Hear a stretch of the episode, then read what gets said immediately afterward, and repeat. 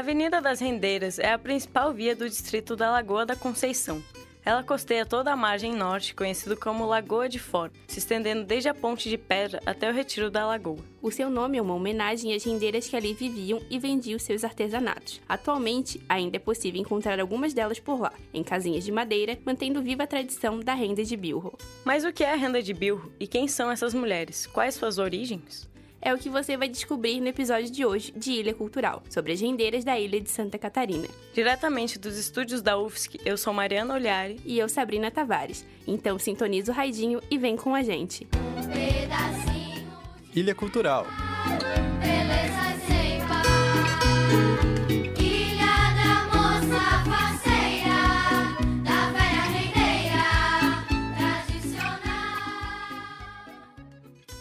Século XVIII, depois de atravessarem o Oceano Atlântico, diversas famílias chegaram à ilha de Santa Catarina, vindas do arquipélago dos Açores, em Portugal.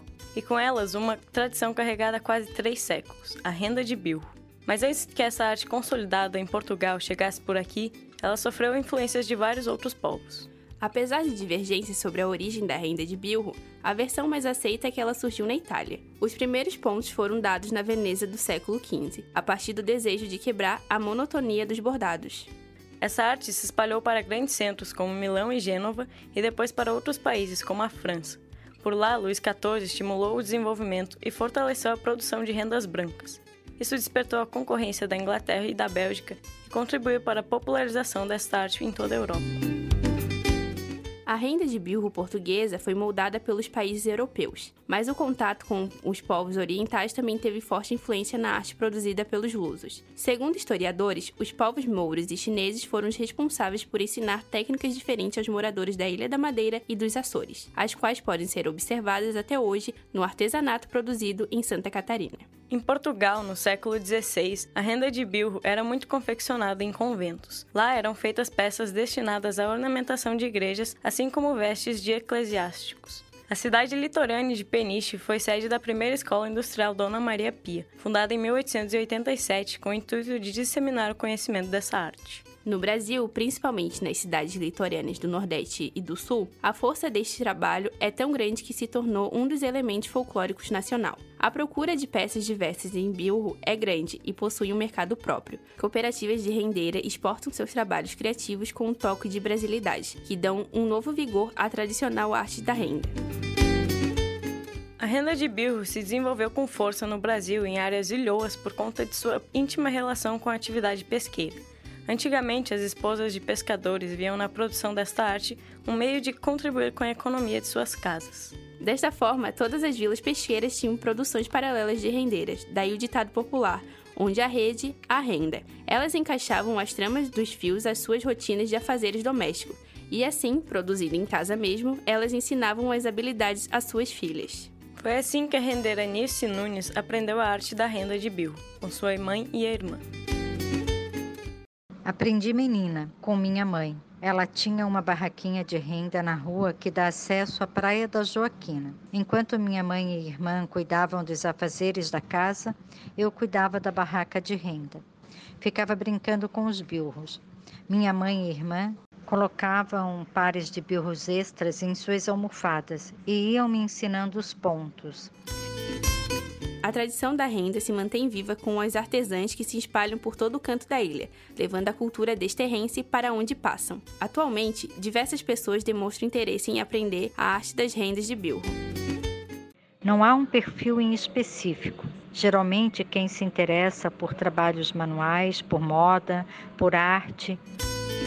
A gente traz mais informações sobre as rendeiras e sua arte no próximo bloco. Fica aí, que o programa volta já.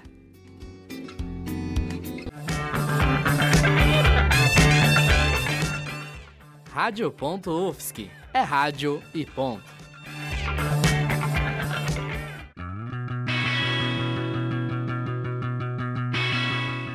Você está ouvindo Rádio Ponto.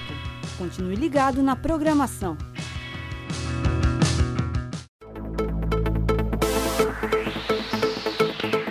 Continue ligado na programação da Rádio.UFSC. Um, dois, um, dois. Rádio.UFSC. É rádio e ponto. Ilha Cultural. Beleza sem par. Ilha da moça faceira, da velha rendeira, tradicional. Com a destreza de quem faz isso desde criança, as rendeiras tradicionais dão forma aos fios que se transformam em toalhas, colchas e roupas. Duas vezes por semana, elas têm encontros marcados no Centro Cultural Bento Silvério, conhecido como Casarão, na Lagoa da Conceição. Espaço cedido pela Prefeitura para perpetuar a tradição da renda de bilro está aberto a todos que quiserem participar das aulas. O grupo de rendeiras do Casarão desempenha um papel importante em resgatar e manter viva a tradição histórica de produção de rendas na ilha. Além disso, é um espaço de pluralidade e acolhimento para diversas pessoas que escolhem praticar esta arte como uma forma de terapia. Algumas mulheres nos relatam que vêm aqui como uma terapia ocupacional, que estão em depressão ou com outros problemas de saúde, depois que vieram para o grupo, que começaram a fazer renda, que é, há uma troca entre as mulheres dos seus fazeres diários, das suas dores, das suas lutas. Outras dizem que é uma fisioterapia para as mãos, porque é uma atividade que trabalha com as duas mãos ao mesmo tempo, que isso faz um exercício que para alguns tipos de dores é benéfico. Então, é nesse sentido que eu coloco como terapia ocupacional, né? Um trabalho, um saber feminino, onde a troca, algumas cantam também.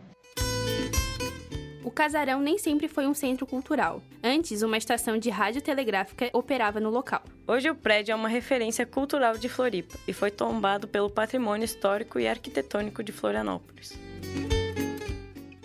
O Centro Cultural Bento Silvério foi criado em 1988 e desde lá vem, tem desempenhado papel importante como apoio, como incentivador, divulgador, abrindo espaço não somente para grupos de rendeiras tradicionais, mas com oficinas para quem quer aprender, conhecer, pesquisar. Outros saberes também compartilham em momentos distintos, mas não menos importantes, estes, este espaço, como, por exemplo, a ratoeira e o pão por Deus. Aqui na ilha, essa cultura recebeu até um dia em sua homenagem, 21 de outubro, o Dia das Rendeiras.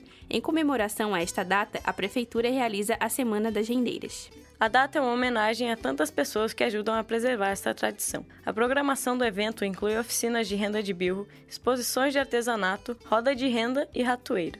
A comemoração do 21 de outubro é uma forma de valorizar essa cultura, mas também de conquistar novas gerações para essa prática. Peraí, roda de ratoeira? Tá confuso? Calma, ouvinte, a gente explica. As rodas ou cantigas de ratoeira normalmente são interpretadas por rendeiras enquanto tecem suas artes. É um costume vinculado à identidade feminina tradicional de Floripa. A ratoeira é descrita como uma cantiga de roda, caracterizada por versinhos que aludem a animais, plantas, flores, fenômenos climáticos ou também versos sobre casos de amor. É possível caracterizá-la também como uma dança ou brincadeira, que fazia parte do universo infantil açoriano, e hoje é uma manifestação cultural tradicional e folclórica de Florianópolis. Hoje, as rodas de ratoeira têm predominância de mulheres nas faixas de 50 a 80 anos e são comumente encontradas em apresentações folclóricas da ilha. Escuta aí um trecho de uma cantiga de roda de ratoeira.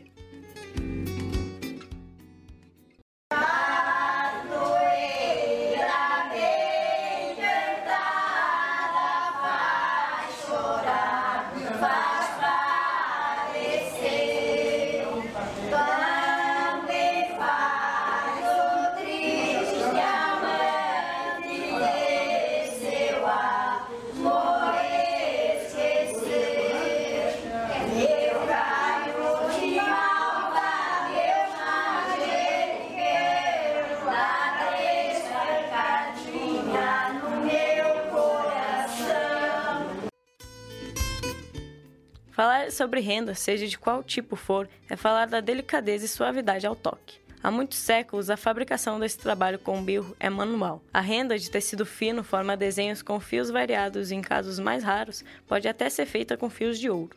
A renda de bilro é produzida sobre uma almofada, cujo enchimento pode ser feito com diversos materiais, como serragem, capim seco e algodão. Por fora é coberta por tecidos de cores mais neutras, para não confundir a visão das rendeiras. A almofada deve ser presa a um suporte de madeira, mas há algumas rendeiras que preferem apoiá-la na cadeira ou no banquinho.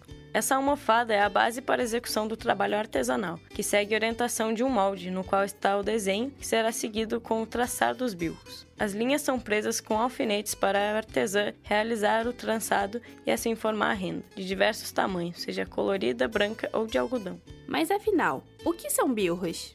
Os bilros são objetos de madeira que possuem uma pequena cabeça em uma de suas extremidades, na qual enrola-se uma linha para execução do traçado. Eles são utilizados em pares e há diversos pontos que são empregados nesse trabalho minucioso, que exige muita atenção e capricho na execução. Os pontos que são empregados para a confecção da renda possuem nomes, que podem variar de acordo com a região em que o artesanato é produzido. Alguns desses nomes são um tanto quanto peculiares. Ouve só, os nomes são abacaxi, folha em renda, cocadinha, não me deixe, mata fome, coração, palma, zigue-zague e trocado. Tem também trança, quadro, margarida, trocadinho, matachim, aranha, meus olhos e escadinha de cupido. Engraçadinhos, né? Pois é, mas esses são os pontos responsáveis pelos lindos desenhos feitos em renda. O programa de hoje termina aqui, mas antes que a gente vá embora, se interessou pelas rendas de bilro? Gostaria de aprender a produzir essa arte? Se você for aqui de Floripa, pode participar de aulas no Centro Cultural Bento Silvério, na Lagoa da Conceição. O telefone para contato é 48 32 32 15 14. Obrigada, ouvinte, pela sua companhia. Até a próxima! Esse programa foi produzido como trabalho final da disciplina de Áudio e Rádio Jornalismo do segundo semestre de 2019, curso de jornalismo da Universidade Federal de Santa Catarina. Roteiro, locução, produção e edição por Mariana Oliari e Sabrina Tavares. Orientação da professora Valciso Culoto. Na técnica, Peter Lobo. Rádio.UFSC. É rádio, é jornalismo e ponto. Faço renda, sou rendeira pra manter a tradição. Meu galho